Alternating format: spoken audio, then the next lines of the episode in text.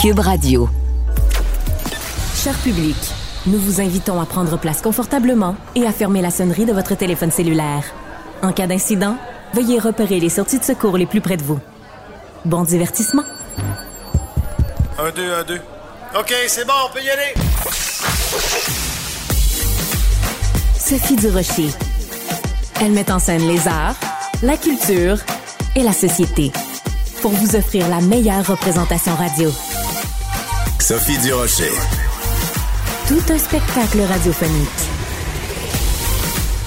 Bonjour tout le monde, j'espère que vous allez bien. Aujourd'hui, on se pose une question extrêmement importante. On se demande est-ce que les journalistes peuvent et doivent rester impartiaux? Est-ce qu'ils doivent être neutres, pardon? Est-ce qu'ils ont le droit d'aller manifester dans les rues pour une cause qui leur tient à cœur? C'est ça paraît peut-être un petit peu anodin, mais c'est une question extrêmement importante, surtout euh, en cette période où, après la pandémie, la réputation et, disons, la crédibilité des journalistes, des médias a peut-être été mise à mal il y a beaucoup de gens dans la société euh, pendant la pandémie qui ont arrêté de parler des médias et qui ont commencé par, à parler plutôt des merdias en affirmant que nous, dans les médias, on était à la solde des différents gouvernements, que ce soit à Québec ou que ce soit à Ottawa. Alors, euh, la question de la neutralité journalistique est extrêmement importante. J'avais envie de parler de tout ça avec Alain Saunier, qui est professeur retraité en communication à l'Université de Montréal, ex-directeur général de l'information de Radio-Canada. Monsieur Saunier, bonjour. Bonjour. Écoutez, quand vous entendez vous le mot merdia, j'imagine que ça vous euh, ça vous fait dresser le poil sur vos avant-bras. C'est une expression qu'on n'aime pas beaucoup, hein, quand on travaille dans ce milieu-là. Non, on n'aime pas ça parce que bon, évidemment, euh, c'est une façon de juger aussi euh, tous les médias dans le dans le même panier, si on veut.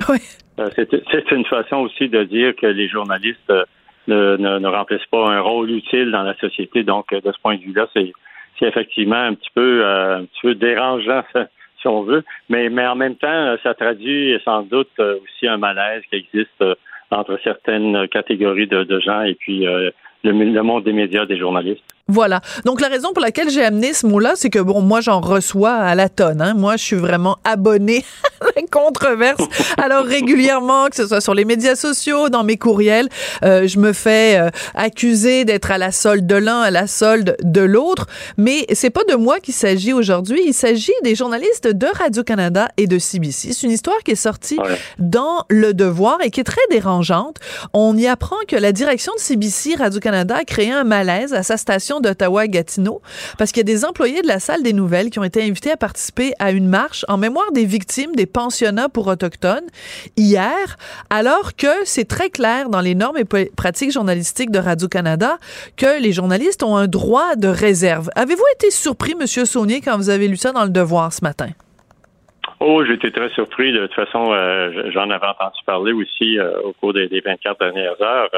Euh, vous connaissez comme moi les normes et pratiques journalistiques de Radio-Canada parce que vous y avez travaillé. Absolument. Il est, il, est, évident qu'on demande à ce que les journalistes ne, ne soient pas des militants en faveur d'une cause ou d'une autre et puis qu'ils puissent afficher la plus grande neutralité possible. je considère, moi, que c'est une erreur, c'est une mauvaise idée d'inviter des, des employés euh, y inclut des gens de la salle des nouvelles à Ottawa à aller manifester avec un chandail pour euh, appuyer une cause. Euh, parce qu'à partir du moment où euh, une cause est soutenue par la haute direction de Radio-Canada et CBC, quelle sera la prochaine?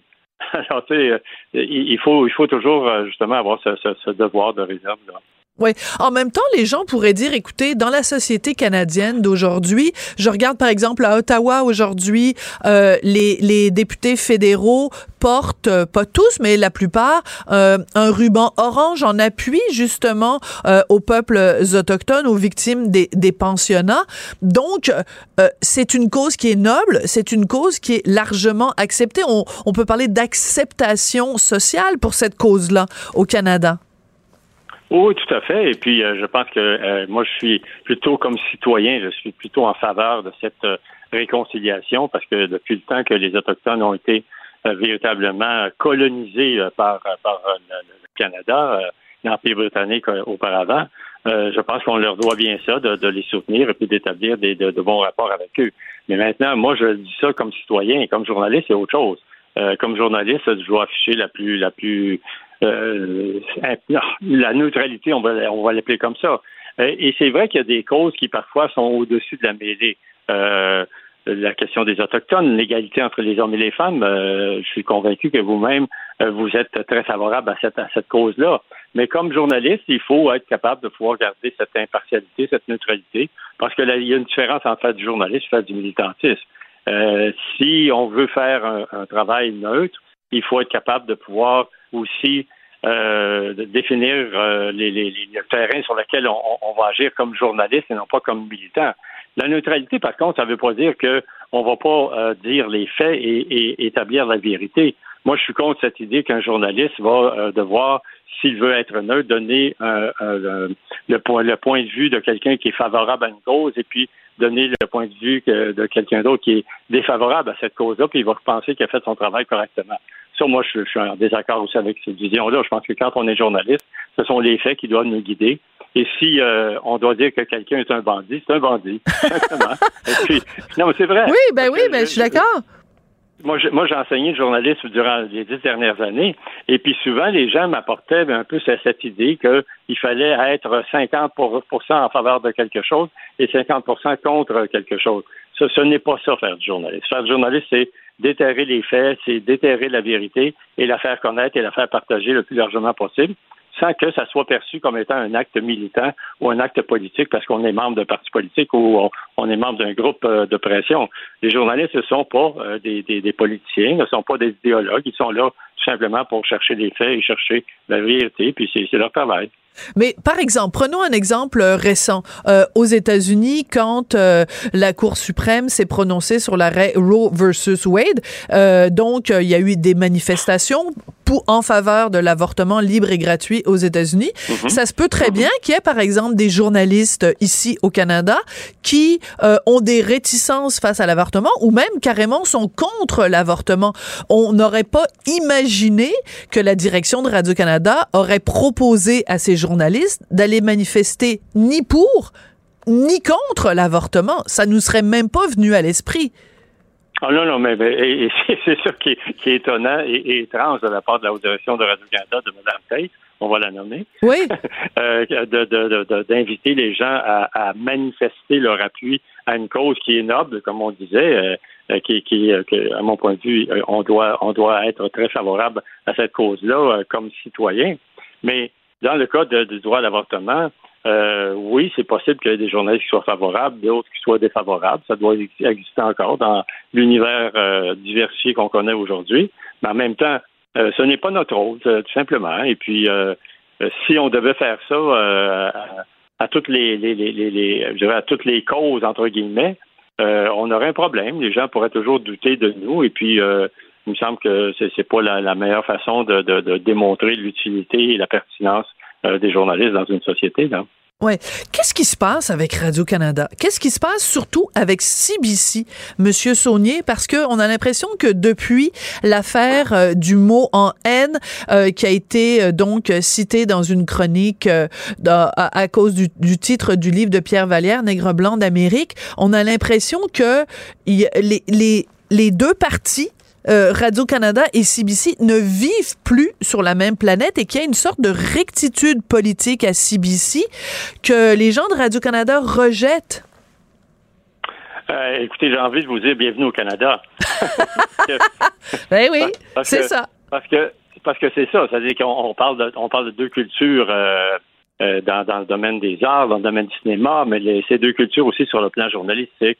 Euh, dans le cas de, de, cette cause euh, de, la plainte qui a été portée au CRTC euh, par, euh, par quelqu'un qui, qui, en avait contre la chronique de Simon Jaudoin dans, à la radio, l'émission d'après-midi de la radio de Radio-Canada.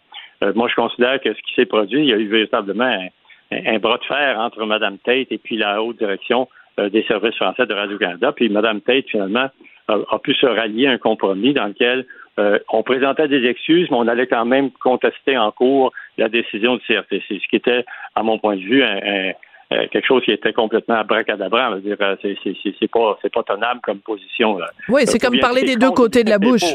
Ouais, c'est ça. Et puis, et puis donc, Madame, Tate, il est clair que ce, que j'entends, parce que j'ai quand même une ou deux sources encore à l'intérieur de cette boîte-là, c'est c'est que elle, est très, très, euh, je dirais, à cheval sur ce type de principe-là.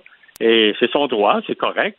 Mais sauf qu'elle ne peut pas euh, la, la, je dirais, imposer cette vision-là des choses parce que la culture journalistique à Radio-Canada du côté français, elle est, elle est très différente. Moi, je l'ai vécu quand j'étais directeur général de l'information euh, pour le service français. J'avais des positions qui étaient différentes de celles de mon vis-à-vis du côté anglais. Puis bon, euh, on faisait bon ménage. Moi, je vous disais, par exemple, que j'étais contre l'utilisation des sondages par Radio-Canada durant une campagne électorale parce que je trouvais qu'il y en avait trop.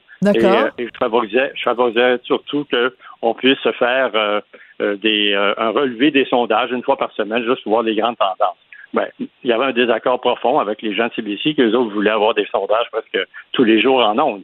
Alors, vous voyez, c'est, ce sont des désaccords sur le plan de la vision euh, du journaliste qui existe, qui, qui, a toujours existé, et puis ça s'est manifesté encore tout récemment. Oui. En même temps, on a l'impression que Madame Tate, euh, et je veux pas vous mettre des mots dans la bouche, euh, Alain, mais on a quand même l'impression que Madame Tate est partie en croisade et il y a euh, toute cette importance qui est accordée à la diversité, l'inclusion, l'équité. C'est une bonne cause, mais il faut pas que ça se fasse au détriment non plus d'une objectivité ou d'une rigueur journalistique.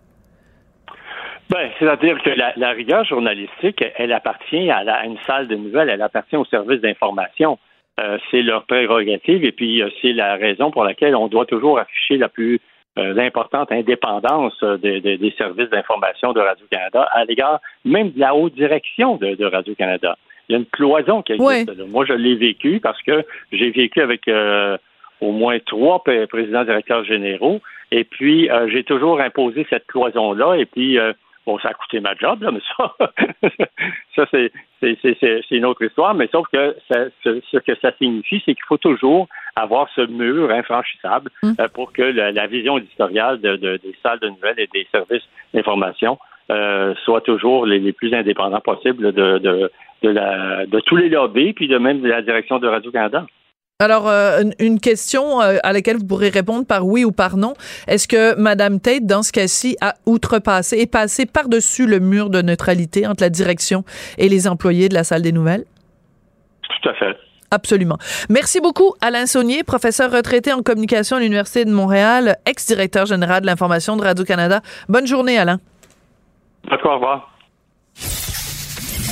Qu'elle soit en avant ou en arrière-scène, Sophie Durocher reste toujours Sophie Durocher. Culture, tendance et société. Steve Fortin. De quelle façon vous voulez qu'on apprenne l'éducation sexuelle à vos enfants? Est-ce que le fait de voir dans un livre un pénis oui, un pénis et une vulve. On dit pas des oui-oui, puis des ni puis des gna Ça s'appelle un pénis, ça s'appelle une vulve. Si on les voit dans un livre pour expliquer l'éducation sexuelle aux enfants, est-ce que vous vous jetez par terre, puis vous êtes en boule, puis vous êtes offensé, puis vous faites des convulsions? En tout cas, ça semble être le cas au Manitoba, où il y a des parents qui ont carrément demandé qu'on retire des bibliothèques publiques des livres d'éducation sexuelle pour les enfants. C'est de ça que Steve Fortin avait envie de nous parler aujourd'hui. Bonjour Steve. Oui, salut, je suis profondément outré par les mots qui sont, euh, qui, sont dans cette introduction, Sophie. Franchement, je, me demande où est-ce que je suis. C'est de la pornographie, tout ça. Aïe, aïe, aïe, aïe, aïe. Ça se passe à Winkler, dans le sud du Manitoba. Euh, quand on, là, il y a, y a, ici euh, Radio-Canada Manitoba qui a, qui a, fait un reportage là-dessus, mais quand j'ai creusé un peu la chose, il y a eu pas mal d'articles qui ont été écrits dans les médias locaux là-bas. Et puis, euh, donc euh, oui. Et quand on regarde les titres, on parle ici euh, fin cycle primaire chez nous, là. puis ce serait l'équivalent aussi de la septième année là, pour les gens qui connaissent un peu les autres systèmes. Mais regardons les titres de livres qui sont traduits ici. Texte, ce drôle de mot de Corey Silverberg. Fiona Smith aussi. Donc, de quoi sont faits les bébés? Et euh, c'est tout à fait normal. It's perfectly normal de Robbie Harris. Ce dernier titre-là, on le retrouve dans la mire des groupes euh, hyper religieux aux États-Unis aussi. Euh, puis quand je regardais, quand j'ai tapé le, titre de ce livre-là, je me suis rendu compte que, OK, manifestement, il y a, il y a aussi dans, dans, certains conseils catholiques en Ontario, il y a des parents qui avaient dit, mais non, ça n'a pas de bon sens. ces, parents, la, la, prétention de ces parents-là, c'est que euh, ça, ça s'apparenterait à de la pornographie. Mais euh, sincèrement, on est ici euh, littéralement là, dans l'éducation à la sexualité, puis on entre dans cette zone un petit peu trouble où des, des, des, lobbies religieux s'immiscent dans l'école et se disent ben voilà, c'est pas aux, aux, aux, aux instituteurs, aux institutrices ou à l'école d'apprendre ces choses-là. Euh, il y a eu des pétitions de parents. On a vu ça aussi en Ontario. Hein? Oui, oui. Des pétitions de parents qui disent Ah non, je veux pas que mon enfant soit là pour les cours d'éducation euh, religieuse. Et, et, là, ben, c'est dans ce temps-là qu'on se dit que euh, on est content de tendre, en tout cas au Québec, vers une laïcité institutionnelle qui fait en sorte que euh, on voudrait tasser le plus possible ces, lobbies, religieux-là euh, de, de, l'école, en tout cas. Oui, mais tu as tout à fait raison. Et on se rappelle quand même qu'au au Québec, il y en a des lobbies religieux qui, à une certaine époque, se faisaient aller aussi dans les écoles. Tu te rappelleras, c'était en 2011. moi, cette histoire-là m'a tellement frappée, je vais m'en souvenir toute ma vie. Il y avait une petite fille, elle était vraiment, je pense même que c'était à la maternelle. Euh, ses parents musulmans avaient exigé qu'elle porte un casque sur les oreilles parce que dans leur religion, eux considéraient qu'on n'avait pas le droit d'écouter des chansons et d'écouter de la musique. Et quand les autres élèves à la maternelle chantaient des petites chansons ou écoutaient de la musique, la petite fille se mettait un casque sur les oreilles et l'école était d'accord avec ça. L'école était d'accord avec ça. Ils avaient dit c'est un accommodement que nous considérons comme raisonnable. Oui, oui, c'est c'était le, début. Ben, en fait, euh, c'était pas le début début de, du dossier des accommodements raisonnables, mais c'est certainement, euh, je me souviens très bien de ça, euh, une histoire qui avait non seulement fait couler beaucoup d'encre, mais qui avait aussi soulevé de l'indignation. Et, et quand on regarde le chemin parcouru en 2011 euh, ou même juste avant les années 2000. J'étais encore à Montréal à l'époque. Je me souviens des des euh, des, des, des, gyms, là, des, des salles d'entraînement qui fallait, qui on leur demandait de placer des euh, toutes sortes de trucs dans leur fenêtre pour euh, voiler littéralement ce qu'on pouvait voir en dedans. On était au début des accommodements raisonnables à ce moment-là. Oui, ça, c'était la euh, communauté, c'était la communauté juive orthodoxe d'Outremont parce que les fenêtres du YMCA qui est sur l'avenue du Parc donnaient sur une synagogue, je pense, ou un, centre d'éducation pour les jeunes. Puis il était hors de question que ces jeunes garçons-là soient exposés, imagine-toi, à des femmes en leggings qui font du yoga puis du pilates. Là. C'est, c'est comme, c'est Belzébuth, là. C'est le démon ben, incarné, là. On se demande, on se demande quel chemin on a parcouru depuis ce temps-là quand je regarde où on est présentement. Oui, exactement. je vais transitionner vers quelque chose qui était passé un peu sous le radar, je trouve, en tout cas, à mon sens, à moi, euh, mi-septembre. Euh, là, il y a, y a François, l'avocat François Côté qu'on connaît parce que euh, il a représenté le gouvernement dans diverses causes pour défendre la loi 21, la loi sur la laïcité. Maître François Côté qui signe une lettre dans, dans les médias pour dire le nouveau cours qui va remplacer le, cours d'éthique culture religieuse, euh, d'après des experts dont il faisait partie, donc il serait euh, probablement là euh, assez, il s'attendait à ce qu'il soit contesté, notamment la portion, si on veut, de pensée critique par rapport à la religion. Et quand je me suis mis à lire là-dessus, puis que, je, prenais connaissance de, ça, je me disais, mais quel chemin on a parcouru mm. pour qu'on en soit rendu à, à, un état de fait, si on veut que changer un cours, encore une fois, à l'école, puis dire, ben, on va inclure la pensée critique à l'intérieur d'un cours sur la citoyenneté, ça devienne euh, une espèce de, fil qui dépasse que des groupes religieux vont vouloir contester. Je veux bien croire que les avocats et, que les gens comme Maître François Côté, qui en connaissent beaucoup plus que moi là-dessus, disent ça pas beaucoup de chances de passer la rampe des tribunaux, mais on connaît ces gens-là. les, groupes religieux vont traîner ça jusqu'à la Cour suprême. Ils ont des moyens immenses pour être capables de le, faire. Et pendant ce temps-là, on n'avance pas dans le chemin vers la laïcité. Et c'est drôle, hein, parce que pendant la campagne électorale euh, présente, on n'a pas beaucoup parlé, pas tant que, pas autant que je l'aurais pensé, de la loi 21. On le sait pourquoi. Parce que en ce moment, tout ça est mis sur la glace parce que tout le monde sait que cette question-là peu importe qu'on censure des livres, peu importe comment on va l'aborder, ça va finir devant les tribunaux Absolument. devant le plus haut tribunal du Canada. Et encore une fois, on va être placé devant qu'est-ce que la Cour va décider et ensuite qu'est-ce que le Québec fera devant la décision de cette Cour-là. Et en attendant, ben, les lobbies religieux continuent de s'immiscer. Par exemple, à l'école, on le voit au Manitoba, et on, on apprenait il y a deux semaines qu'on n'est pas à l'abri de ça au Québec et que sûrement un cours aussi banal que euh, celui que, qu'on va enseigner, parce qu'un cours sur la citoyenneté, c'est banal, ça devrait être normal dans une école euh, de, d'une nation laïque, mais non, ça sera contesté. Moi, je, ne, je, ne, doute même pas que euh, ce qui se passe au Manitoba, là, je serais pas surpris que ça se passe ici. Ouais. Et ce qui est important aussi de mentionner euh, avec ce nouveau cours qui remplace ECR, et ce que déplorait, si je me trompe pas, en tout cas François Côté, c'est que on fasse si peu de place, enfin vraiment du bout des lèvres, à une explication de c'est quoi la laïcité. Et c'est pourtant si important, Steve. C'est-à-dire que même quand dans, dans le dans la campagne ou même avant la campagne, quand tu parles avec des gens qui pourtant sont éduqués, là, qui sont pas des analphabètes, euh, les notions de c'est quoi la laïcité, c'est pas toujours compris par tout le monde. Alors, si des adultes euh, qui ont bardé de diplômes sont même pas encore capables de comprendre comme il faut c'est quoi la laïcité, serait peut-être temps de commencer jeune à expliquer des principes de base, de neutralité religieuse de l'État euh, aux enfants. Et quel meilleur endroit pour le faire que ce cours qui remplace ECR, ce cours de citoyenneté. Et c'était une des promesses du gouvernement Legault. Alors pourquoi on n'a pas livré la marchandise? La question reste entière. Merci beaucoup, euh, Steve E. Fortin, chroniqueur blogueur, Journal de Montréal, Journal de Québec. Bonne journée. Oui, à toi aussi. Salut. Qu'elle soit en avant ou en arrière-scène, Sophie Durocher reste toujours Sophie Durocher. C'est tout en anglais. Sophie Durocher. C'est toi qui as tiré la sonnette d'alarme? Le Québécois moyen était euh, quelqu'un qui subissait et qui se disait je ferme ma gueule parce que je veux pas perdre ma job. La rencontre. Cet asservissement, cette servitude volontaire. C'est quelqu'un qui va dire par exemple moi j'étais à l'urgence là, j'ai attendu 6 heures, OK? La rencontre Nantel Durocher. Bonjour Guy Nantel, toi t'as un gros ego, ben moi aujourd'hui je vais me péter les bretelles Guy.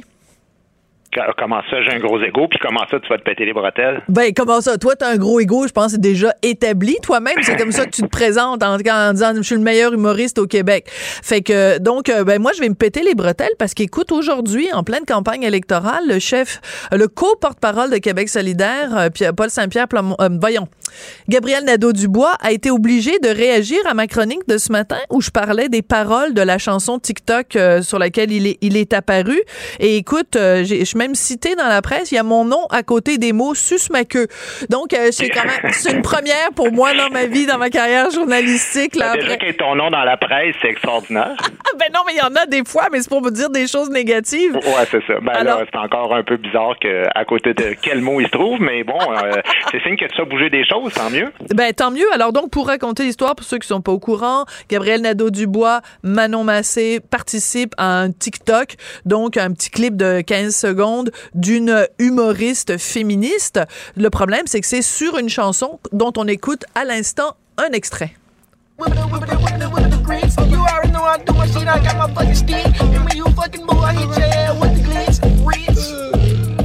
Suis pas capable d'en écouter trop longtemps, mais c'est vraiment pénible. Donc, euh, essentiellement, c'est un rappeur qui dit m'a prendre mon fusil, euh, m'a donné des coups euh, sur le cul, euh, tu, ça va te faire mal, je vais. Enfin bref, il décrit une sorte de de de, de relation sexuelle non consentante avec le mot bitch qui revient 11 fois, le mot fuck qui revient aussi une douzaine de fois.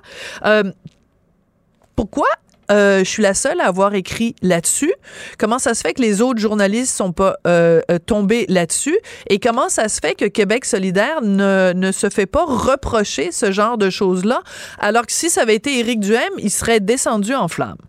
C'est un, c'est un parti, euh, et particulièrement Gabriel Nadeau-Dubois, qui sont vraiment à indignation à géométrie variable. Mais juste avant euh, que je parle de ça, j'aimerais quand même que tu me fasses un résumé très court de ça a été quoi sa réaction par rapport euh, aux questions là-dessus? Ah, ben oui, ben tout à fait. à tout seigneur, tout honneur. Tu as entièrement raison. Écoute, lui, il dit, donc, cette jeune humoriste leur a demandé de faire un TikTok, comme on demande parfois à des politiciens de faire un selfie. Donc, il dit que c'était, il était absolument pas au courant de la chanson qui serait euh, euh, associé à cette petite danse là et que s'il l'avait su évidemment il n'aurait pas autorisé ça et que euh, il dit que c'est en aucun cas un TikTok de Québec solidaire c'est un TikTok de cette jeune humoriste Emna Achour et que quand on lui a dit quand on lui a communiqué quelles étaient la, traduction française des paroles que c'était il trouvait ça très dérangeant. Donc il dit c'est pas de ma faute c'est pas moi qui ai choisi la musique j'étais pas au courant que c'était cette musique là c'est pas mon choix et et je condamne fermement ben oui, mais il dansait, dans ben il n'y avait pas de musique? Non, il dit qu'il l'entendait pas, que le son était pas très fort. ouais, bon, enfin, enfin, bref. Gabriel qui, ah! euh, qui donne pas souvent le bénéfice du doute à ses adversaires, on peut douter un peu euh, cette fois-ci aussi. Là. Mais c'est drôle parce qu'il s'appelle Gabriel, puis c'est comme vraiment, c'est l'ange, c'est l'archange Gabriel. C'est Saint-Gabriel qu'on a au Québec. Mais, mais non, mais tout, tout lui glisse sur le. C'est le politicien Teflon. C'est le politicien Teflon.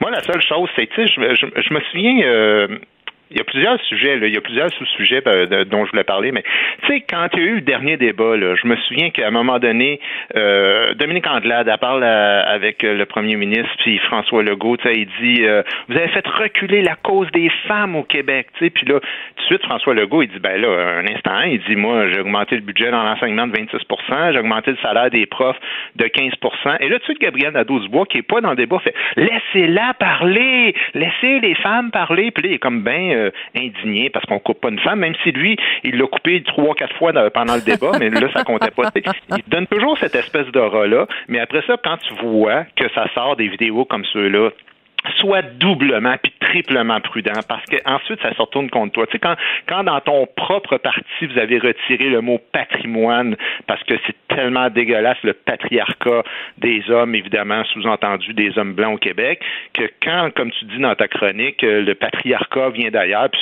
est-ce qu'on peut dire patriarcat, c'est même pire que ça. Écoute, il traite les femmes de putes, de chiennes, de salopes, euh, cet artiste-là, si on peut utiliser le mot artiste. je trouve que vraiment soit vraiment prudent par rapport à ça. Tu sais. Ouais, mais c'est surtout que c'est ça, c'est que si tu te euh, présentes comme un donneur de leçons et que tu prends un petit peu tout le monde de haut et que la disons, l'aspect féministe de ton parti est plus important que tous les autres aspects. C'est vraiment, il se définit comme un, un, un, parti féministe et progressiste. Puis indépendantiste, ça vient comme en 19e position dans leur euh, priorité. Ben, il faut, il faut que tu, tu sois plus catholique que le pape, là. Il faut que ben tu sois au-dessus de tout, euh, de tout soupçon. Euh, ce que je trouve assez rigolo, c'est que euh, je me fais reprocher, moi, après avoir écrit cette euh, chronique-là ce matin, euh, d'être, euh, de, de, de m'obstiner ou de m'acharner, voilà le mot utilisé, ah, de ben m'acharner sur Québec solidaire. Mais je m'excuse, mais la question, c'est pas pourquoi moi j'ai écrit ma chronique, c'est pourquoi les autres journalistes, pourquoi personne s'est donné la peine d'aller traduire les paroles? Mais c'est souvent ça, Sophie. Tu sais, je veux dire, euh, si tu l'avais fait, euh, comme tu disais tantôt, sur le Parti conservateur, personne t'aurait fait ce reproche-là. Euh, tu sais, quand je te parle de d'indignation à géométrie variable, quand il y a eu l'histoire des tracts sur les, les taxes oranges, là, que la CAQ mettait, là, tout de suite, Gabriel Nadeau-Dubois s'est indigné très fort. Il a dit que c'était de la politique bas de gamme à la Stephen Harper, puis que c'était grave, puis en plus que ça contrevenait à la réglementation municipale. Après ça, là, quand il y a Marie-Ève Rancourt qui vole des tracts, là, je sais pas si tu t'en souviens de cet ben épisode-là, on n'a pas parlé beaucoup au Québec, tu sais. Écoute, ça contrevient quand même à deux articles de, la, de loi au niveau criminel, soit dit en passant. Et là, sur son Twitter, qu'est-ce qu'il écrit? Il dit Madame Rancourt nous a annoncé sa décision de se retirer en tant que candidate de la circonscription de Camille Lorrain.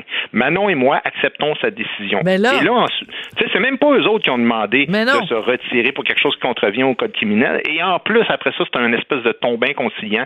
Écoutez, Madame Rancourt s'est excusée plusieurs fois. C'est pas si grave que ça. On veut pas minimiser son geste. C'est vrai que c'est pas acceptable, mais euh, c'est toujours une espèce de géométrie variable comme ça, tu sais. Ouais, ouais, tout à fait. Et euh, surtout que dans ce cas-là, on avait l'impression, parce que cette dame-là, Madame Rancourt, avait été interviewée, on avait comme l'impression que euh, c'était, elle était quasiment plus gênée de s'être fait prendre que d'avoir posé le geste lui-même. Mais eh, exactement. Puis, tu sais, souviens-toi la manifestation qu'il y a eu euh, par rapport à l'environnement.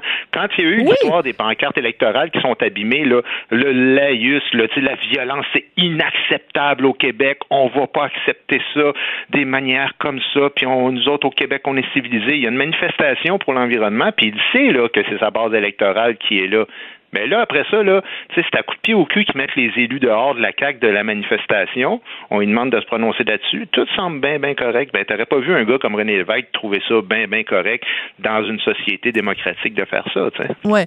Et ce qui m'avait frappé, moi, dans ce cas-là, c'est que ça, il y avait vraiment des relents du, de 2012 quand euh, Gabriel Nadeau-Dubois refusait de dénoncer les appels à la violence, le recours à la violence. Il mm-hmm. était très, il était très, très, très mal à l'aise face à ça.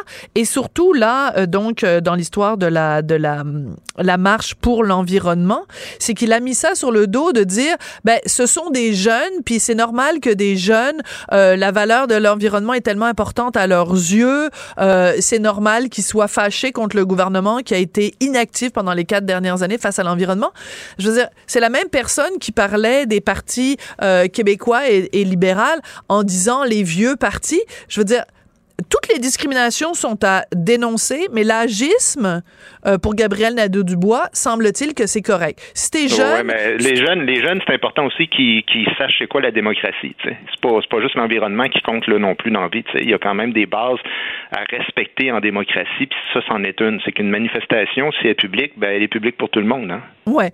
Euh, revenons euh, quand même un instant, si tu le permets, sur cette, cette musique-là, avec des paroles extrêmement dégradantes pour les femmes. tu sais, je vais prendre mon fusil, me taper sur les sur le, bon, ben, sur les fesses.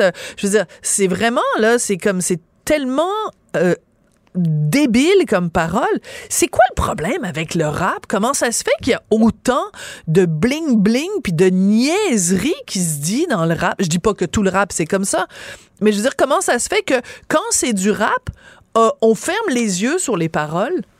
Ben, je vais te dire une affaire, euh, c'est un sujet intéressant euh, qui pourrait faire l'objet d'une chronique à, lui seul, parce que quand, comme humoriste, tu fais prendre pendant des semaines et que tu as des menaces de mort pour faire le un millième de commentaires. Exactement, c'est là que je voulais t'emmener.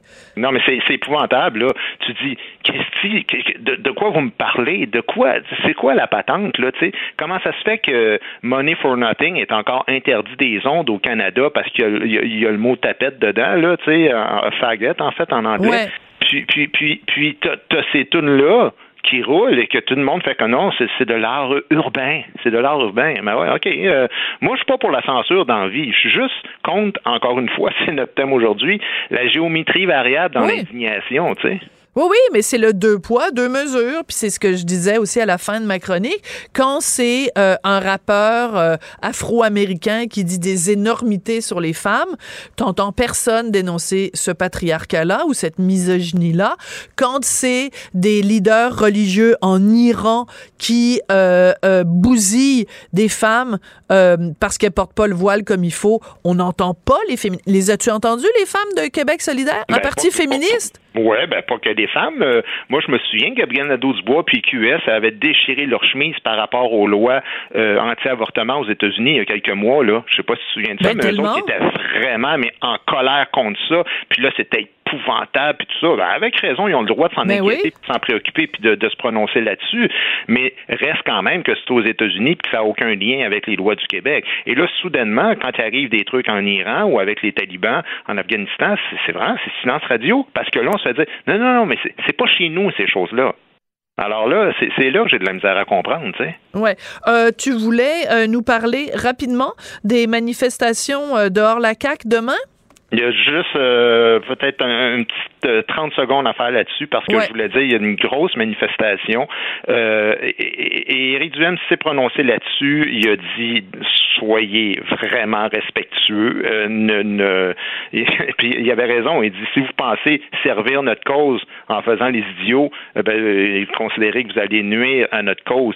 Mais là, les autorités de, de, de la ville, de l'Assomption, ont conseillé aux résidents de rester dans la maison. Puis ils s'attendent à du grabuge, puis ils ont dit aux commerçants de fermer vos portes, puis bon, euh, écoute, c'est quand même je voulais juste dire par rapport à ça qu'il y a des gens qui ont peur, il y a des commerces qui perdent énormément d'argent, des hôtels, des spectacles qui sont annulés, des restaurants qui ferment.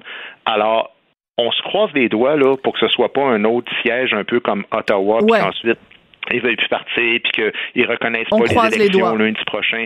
Parce que là, franchement, euh, moi, je trouve ça bien beau, là, la manifestation en démocratie, mais on a un vote, justement, pour faire dehors le go si vous voulez le mettre dehors. Alors, euh, je comprends pas. C'est pas comme s'il y avait pas d'élection, là. Il y a des élections. Alors, euh, il n'y a plus de mesures sanitaires. J'ai un peu de mal à comprendre le sens de ces manifestations-là, mais en tout cas, si vous les faites, moi, je dis au moins, soyez respectueux des gens, parce que là, vous nuisez puis vous paradisez une ville au grand complet pendant toute une journée, sinon plus.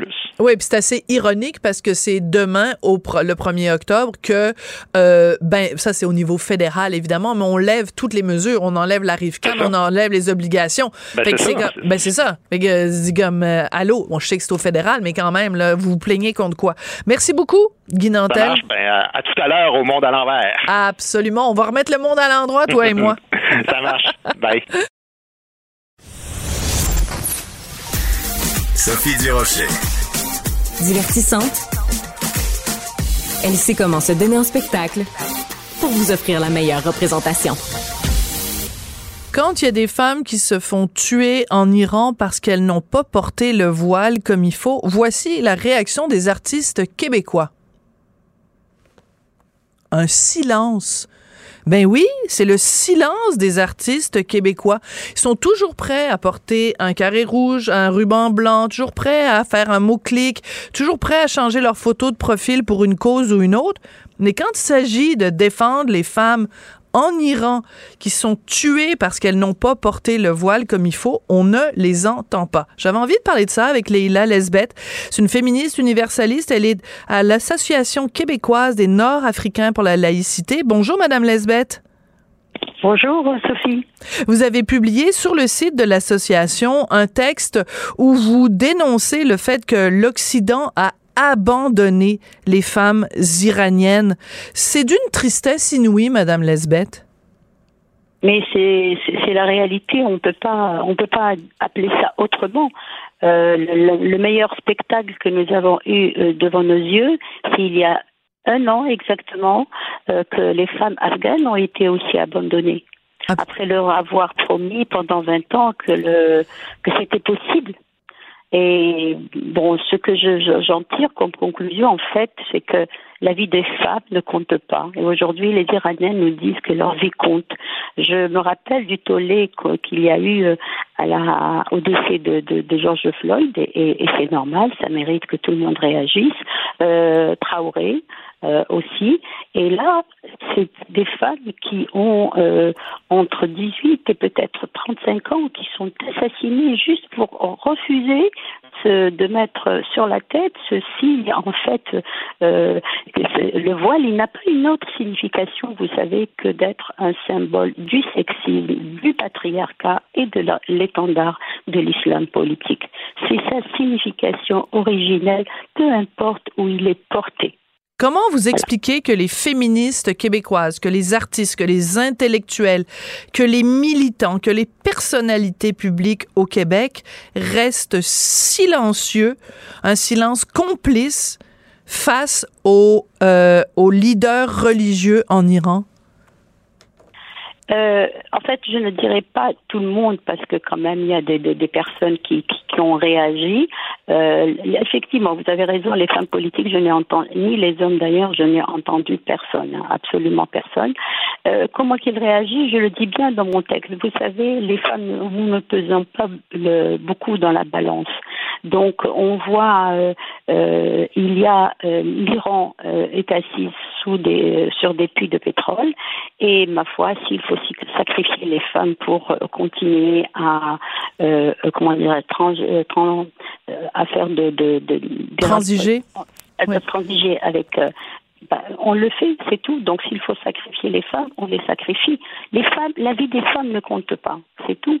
Et aujourd'hui, on le voit depuis le XXIe siècle, avec quelle violence inouïe la, les femmes sont assassinées euh, à travers le monde, beaucoup plus bien sûr dans le monde dit musulman, mais, mais partout ailleurs. Les féminicides se sont, se sont multipliés et on ne prend pas cela à bras le corps. Alors que je vous dis, il y a deux personnes qui ont été tuées et c'est la planète entière qui a tremblé. Vous avez raison que les artistes ont une voix et la voix des artistes compte et on le voit par le passé. Par le passé, vous savez, ils se sont mobilisés contre les guerres, ils se sont mobilisés contre la faim dans le monde, etc.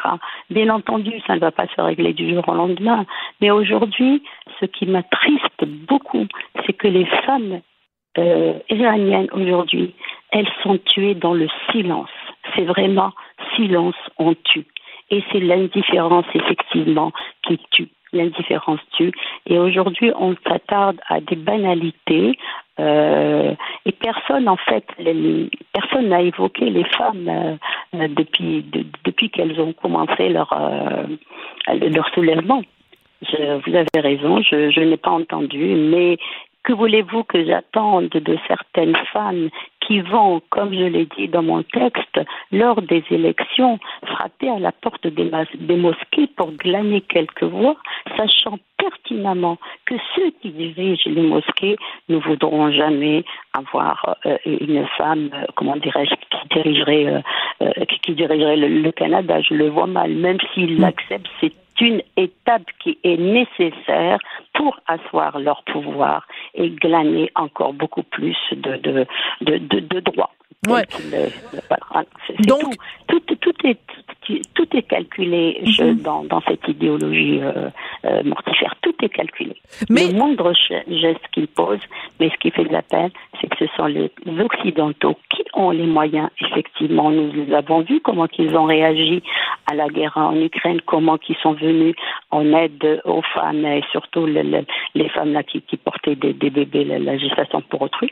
Mais quand il s'agit de femmes iraniennes, quand il s'agit de femmes afghanes, ben écoutez, les femmes, je pense, du monde musulman ne comptent pas. Voilà. Oui, parce que à la rigueur, en pleine campagne électorale, euh, les, les politiciens ou politiciennes ont toujours l'excuse de dire bon ben écoutez, moi j'ai besoin de me faire élire, je peux pas me faire élire si je fais pas appel à certains leaders religieux dans certaines communautés. Ça, ça peut théoriquement être euh, un justificatif, mais qu'est-ce qui justifie que des, des, des, artistes ou des personnalités publiques qui euh, ont changé leur photo de profil pour mettre un drapeau ukrainien bleu et jaune quand il y a eu le début de la guerre en Ukraine, euh, qu'ils ne font pas un geste, pas un mot pour une guerre contre les femmes?